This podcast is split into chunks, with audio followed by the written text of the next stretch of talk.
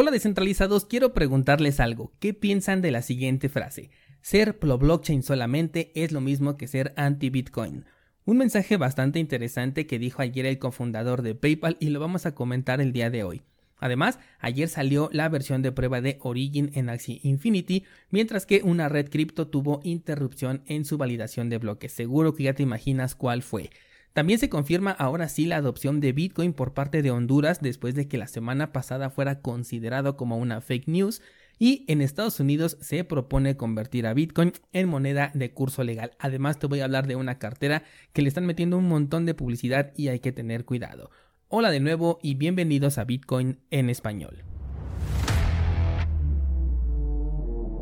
En este podcast adoptamos la filosofía de una economía sin intermediarios, una interacción económica punto a punto que nos permite transferir valor sin ninguna clase de restricción. Hemos cambiado las cadenas centralizadas que limitaron nuestra economía durante años por cadenas de bloques que entregan transparencia a nuestra interacción económica. Y todo gracias a Bitcoin. Te doy la bienvenida a Bitcoin en español un espacio donde somos libres, somos soberanos, pero sobre todo somos descentralizados.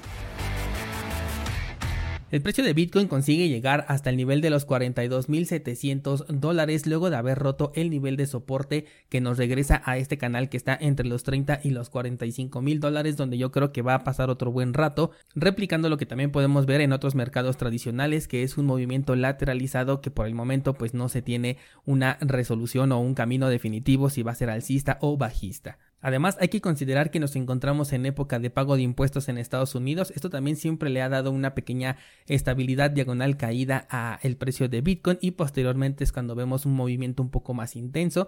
Yo creo que este sería un excelente momento para que revisaras tu estrategia, sobre todo si quieres aprovechar alguna oportunidad.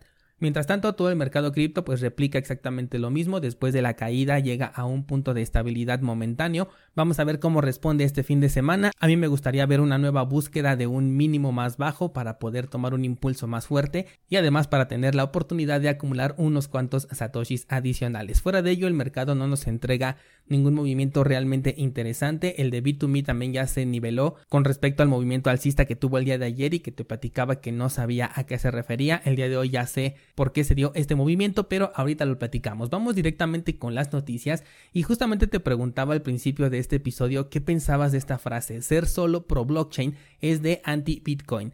Y es que el inversionista y empresario Peter Thiel, quien es el cofundador de PayPal, dio este mensaje en la convención de Bitcoin 2022 en Miami. No sé si sepas que ahorita se está llevando a cabo esa, esa convención. A mí personalmente no me han gustado tanto estas convenciones, nunca les he dado como que una cobertura muy importante, porque los veo ya lleno de empresas, lleno de patrocinadores. En este tipo de eventos fue donde se presentó Bukele para decir que Bitcoin iba a ser moneda de curso legal, pero estamos hablando de un personaje del gobierno, entonces como que estas convenciones pues para mí no tienen tanto sentido porque no van en pro de la descentralización, sino que prácticamente hay mucha empresa por ahí metido y sobre todo cuando no se enfoca directamente a Bitcoin. Por ejemplo, hace no mucho hubo una, una convención de, de Ethereum y de otras plataformas y pues parecía como una feria en donde estaban todas las empresas ahí reunidas, pero ahí no hay una descentralización. Ahí se ve que la mayoría de estos proyectos necesita hacer una labor de publicidad y de marketing porque eh, es parte de lo que los impulsa y les hace que el proyecto realmente funcione, ¿no? Hemos visto, por ejemplo, proyectos que son muy buenos pero que se olvidan del marketing, como realmente no tienen el, el impulso a pesar de tener una tecnología bastante interesante. Pero bueno, ya me estoy saliendo un poquito del tema. Aquí lo importante es que Peter Thiel dio unas palabras bastante interesantes con respecto al, sector cripto. De hecho, también dijo que los bancos centrales estaban en bancarrota y que estamos al final de un régimen monetario fiat. Esto es algo que la verdad a mí me sorprendió que haya dicho en una conferencia de este tipo y siendo la persona detrás de la empresa de PayPal. Según esta persona, el propio movimiento de Bitcoin nos estuvo advirtiendo de esto gracias a su gran adopción en todo el mundo y a su apreciación en cuanto al precio. Además se dedicó a señalar quiénes son aquellas personas que están en contra de Bitcoin y dijo nombres como por ejemplo Warren Buffett, quien en su momento ha llegado a llamar a Bitcoin como veneno para ratas, aunque también aceptó que mucho de la controversia que existe con estos personajes es porque son personas que están ligados al sistema monetario internacional y que tienen en cierta medida este compromiso para hablar bien de ese sistema monetario porque también de ello dependen todas sus inversiones y muchas otras empresas e incluso sectores enteros, sobre todo Warren Buffett que tiene uno de los índices más caros y exclusivos del mundo Por lo tanto, de igual manera yo he considerado que este tipo de personas no pueden hablar libremente de lo que piensan sobre esta tecnología de Bitcoin.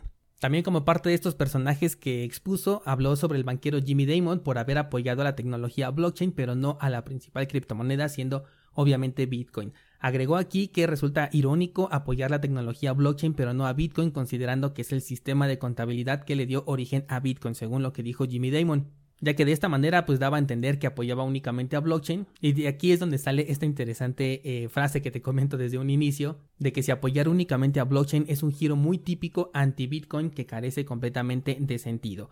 Ya hemos hablado aquí en este podcast de que blockchain realmente no es la revolución que va a cambiar la economía del mundo, sino que fue Bitcoin quien realmente tiene este poder de hacer que una blockchain realmente tenga un valor y un sentido. Pero sin Bitcoin una blockchain ya no tiene el mismo sentido. Vámonos con la siguiente noticia y es que Axie Infinity ya ha lanzado su versión Origin, que es una eh, versión de prueba para que los usuarios puedan eh, conocerla, puedan jugar de hecho de manera gratuita, ahora sí se puede jugar por el momento. Obviamente no se va a recibir el token SLP como recompensa para los que estén probando esta versión de Origin y lo que puedas ver ahorita no va a ser exactamente igual a la versión final que todavía no tiene una fecha de salida ya oficial porque ahorita se van a encargar de recopilar comentarios de la comunidad para poder modificar y mejorar todo antes del lanzamiento global. En esta nueva versión del juego se están agregando runas y algunos amuletos y elementos que por el momento no van a tener ningún costo ni tampoco van a fungir como tokens NFT, pero en la versión final sí van a fungir ya como tokens NFT y además para su creación requerirán del token SLP, con lo cual pues también se espera que este token tenga un incremento y sea ese motor que le dé el impulso para que la moneda recupere su valor y le regrese algunas ganancias a las personas que han invertido en este juego. Cuéntame por favor en los comentarios o directamente en el grupo de Discord si ya tuviste la oportunidad de probarlo y qué te parece esta nueva mecánica. ¿Crees que le va a dar un nuevo aire al juego o qué va a suceder con Axie Infinity?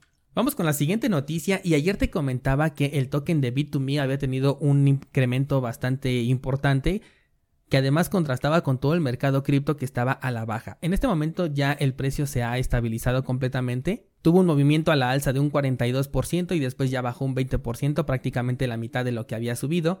Y bueno, pues ya se alinea nuevamente con todo el mercado cripto con respecto al movimiento que tuvo el día de ayer, que fue prácticamente de estabilización. Y bueno, pues es que resulta que Bit2Me se ha asociado con Amazon para apoyar algunas startups de criptomonedas. Amazon a través de su proyecto de Amazon Web Service están ofreciendo herramientas y recursos para startups que puedan empezar a utilizar los servicios de Amazon Web Service. Esta es una de las razones por las que el token subió. Personalmente no me genera mucho interés porque es una asociación entre dos empresas centralizadas, nada que ver con criptomonedas realmente y cuando se alojan los, servidores o los nodos de un proyecto cripto dentro de Amazon Web Service o cualquier servicio en la nube tienden a la centralización. De hecho es uno de los problemas que he mencionado mucho con respecto a Ethereum porque la mayoría de sus nodos, los más importantes, están alojados justamente en estos servidores en la nube. Otra noticia que le dio también el impulso al precio del token el día de ayer es que ya lo puedes encontrar listado en la plataforma de Bitfinex, un exchange centralizado en donde ahora puedes comprar esta criptomoneda o hacer trading si es de tu interés. Vamos con la siguiente noticia y resulta que Binance ha suspendido temporalmente los retiros de Solana debido a problemas en la red. Y así es, una vez más Solana tiene problemas en su red, ya perdí la cuenta de cuántas veces en tan solo este año se ha caído esta red o ha presentado algún problema y en este caso hizo que la plataforma de Binance pues tuviera que bloquear los retiros debido a estos problemas. Publicó en Twitter que eran conscientes de los problemas actuales relacionados con los retiros en esta red y que estaba trabajando con el equipo del proyecto para garantizar que estos problemas se resuelvan lo antes posible. Al momento de grabar este episodio la red ya se encuentra trabajando de manera normal, o sea un poco saturada y con intermitencias, pero tal como hemos visto al mercado parece que no le importa saber si Solana es un proyecto que definitivamente no da una, que todo el tiempo está fallando constantemente porque el valor de su criptomoneda más allá de desplomarse parece bastante estable. Así que las personas pues parece que no les importa mucho que Solana sea una red que podemos considerar como ineficiente. Vamos con la siguiente noticia y resulta que Ciudad de Próspera en Honduras ha adoptado Bitcoin como moneda de curso legal. La semana pasada ya se había dado una noticia que supuestamente era falsa sobre que Honduras había adoptado Bitcoin. De hecho tuvieron que aclarar esto para decir que era una noticia falsa, pero ahora en esta conferencia de Bitcoin que se tiene ya se dio la revelación de que Honduras justamente ha adoptado a Bitcoin dentro de su economía. Ahora van a establecer regulaciones fiscales que supuestamente van a ser favorables cuando una regulación pues no es favorable para nada que tenga que ver con Bitcoin, pero bueno, nuevamente hay personas que están apoyando el que un gobierno le abra las puertas a las criptomonedas. En este caso sabemos que para un descentralizado esta noticia es completamente irrelevante, pues lo puedes seguir utilizando exactamente de la misma manera que lo utilizábamos el día de ayer, donde esta noticia todavía se consideraba como falsa. Aún así, siempre voy a sostener mi postura de que este tipo de noticias le enseñan a mucha gente que las criptomonedas no son malas, que no son una estafa y que además son inevitables, ¿no? De que tarde o temprano los gobiernos tienen que terminar o aceptándolas o aprendiendo a vivir con su existencia porque simplemente no las van a poder detener de ninguna manera o al menos no a Bitcoin. Si esto sirve para que más personas le den su voto de confianza a las criptomonedas y se den la oportunidad de conocer a Bitcoin, entonces con eso para mí Bitcoin ha ganado. Mientras tanto, en una noticia un poco similar, en Estados Unidos, Brian Solstein, que es un candidato al Senado, dice que quiere poner a Bitcoin también como moneda de curso legal en Estados Unidos. Esto ya también te lo venía advirtiendo, de hecho en Twitter lo he comentado un par de ocasiones, que los candidatos políticos van a utilizar esto como parte de su campaña, querer regular a las criptomonedas. Recordemos que Bitcoin no necesita el apoyo de ningún político, de hecho Bitcoin es completamente apolítico y nace con el objetivo de liberarnos de estas cadenas del sistema económico tradicional, sistema que es completamente manipulado, sobre todo el de Estados Unidos, que es uno de los más fuertes, aunque con la debilidad actual yo creo que le llamaría de los más influyentes. Este mensaje lo vamos a ver repetido por todos lados, así que toma mucha precaución con caer en estos incentivos y aquellas personas que hablan del sector cripto, pues espero que se den cuenta que esto no es un beneficio realmente para las criptomonedas, ni tampoco para Bitcoin, ni que lo necesitamos para que Bitcoin sea exitoso, porque Bitcoin ya cumplió perfectamente con todo lo que establece en su white paper. Por último, quiero comentarte algo muy importante y es que hay una noticia que encontré sobre una cartera en hardware que se llama Material Bitcoin. Es una cartera de metal que es muy resistente a, por ejemplo, inundaciones o incendios pero para lo que no es resistente es a que una persona pueda acceder a tu clave privada. Y si por algo se llama privada es porque nadie la puede ver. Sin embargo, esta placa ya te llega a ti con la clave privada impresa. Eso quiere decir que hubo una máquina que imprimió o que grabó esa clave privada allí en tu cartera en hardware. He visto últimamente mucha información acerca de Material Bitcoin. Varios descentralizados me han preguntado acerca de esta cartera. Como salió en Kickstarter, pues tuvo mucha popularidad y además le metieron una gran campaña de marketing.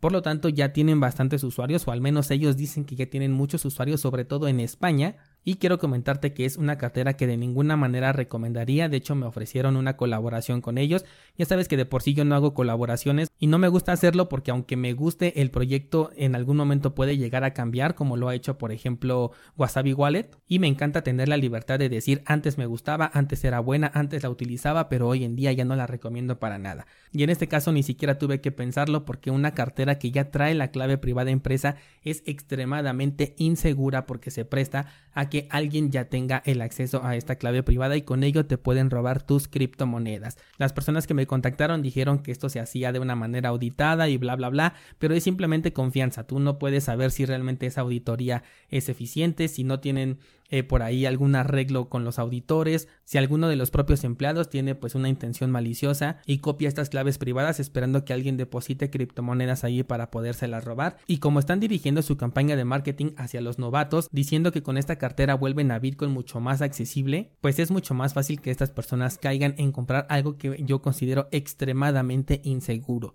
Incluso si ese pedacito de metal tú lo llevas en tu bolsa y se te cae en la calle con esa clave privada, ya pueden acceder a tus criptomonedas, cosa que no ocurriría con una cartera en hardware, un ledger, un Trezor, lo que sea, aunque lo perdieras en la calle y alguien se lo encontrara, pues simplemente no tendrían el acceso a tus criptomonedas, sobre todo si agregamos una passphrase, pero con esta cartera Material Bitcoin, así se llama, ahí sí te robarían todo, por lo tanto, de ninguna manera la recomiendo. Y bueno, pues con esto cerramos esta semana, bastante interesante, no te pierdas el episodio monotemático del día lunes porque te voy a hablar de la importancia de Bitcoin y espero que también ya te estés dando cuenta de que todos los inversionistas institucionales y las ballenas se están enfocando 100% en Bitcoin no olvides en las notas de programa tienes los enlaces para el pool de Cardano, para nuestra página de minteo de tokens NFT y para cursosbitcoin.com que si tienes suscripción te súper sugiero que veas la clase que voy a publicar el día de hoy. Es todo por el momento y nos escuchamos el próximo lunes.